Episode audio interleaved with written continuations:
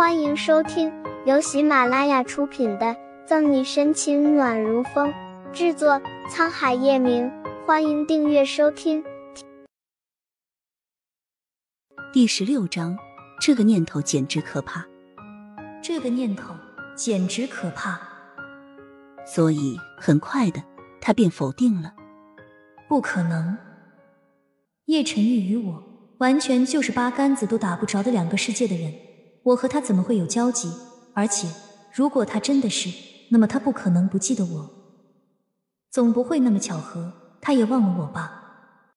你认得这枚戒指？叶晨玉察觉到小女人的目光，凤目不动声色的眯了眯，紧盯着他。沈西回过神，抬眸对上他的目光，有种莫名的心虚，连忙摇摇头：“没有啊，我就是觉得她很漂亮，很特别。”是吗？他勾唇一笑，目光依然盯着他。他叫倾城之恋，这世上仅有一对。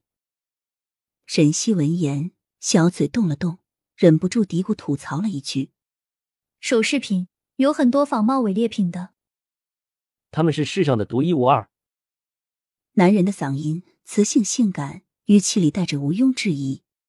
所以找到他，我也许就能找到他。啊。什么？他？沈西不解的看着他，但是这句话他似是自言自语。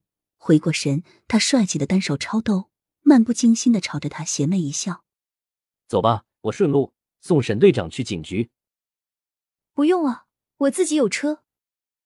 最后的结果是他抗议无效。从今天开始，我会负责送你上下班。我都保证不逃了，他还有必要防范人事的防着吗？而他被叶晨宇亲自送来上班的后遗症就是，小沈，小沈。沈西刚从审讯室出来，正要回到办公室的时候，身后传来杨局的叫唤声。他顿住脚步，转头看去，杨局。杨局走近，黄子嫣那案子审结了吧？沈西点点头，嗯，杨局。您找我有什么事吗？你跟我去一趟办公室。有事？想问你几个问题。到饭点了，一起去吃饭，路上说吧。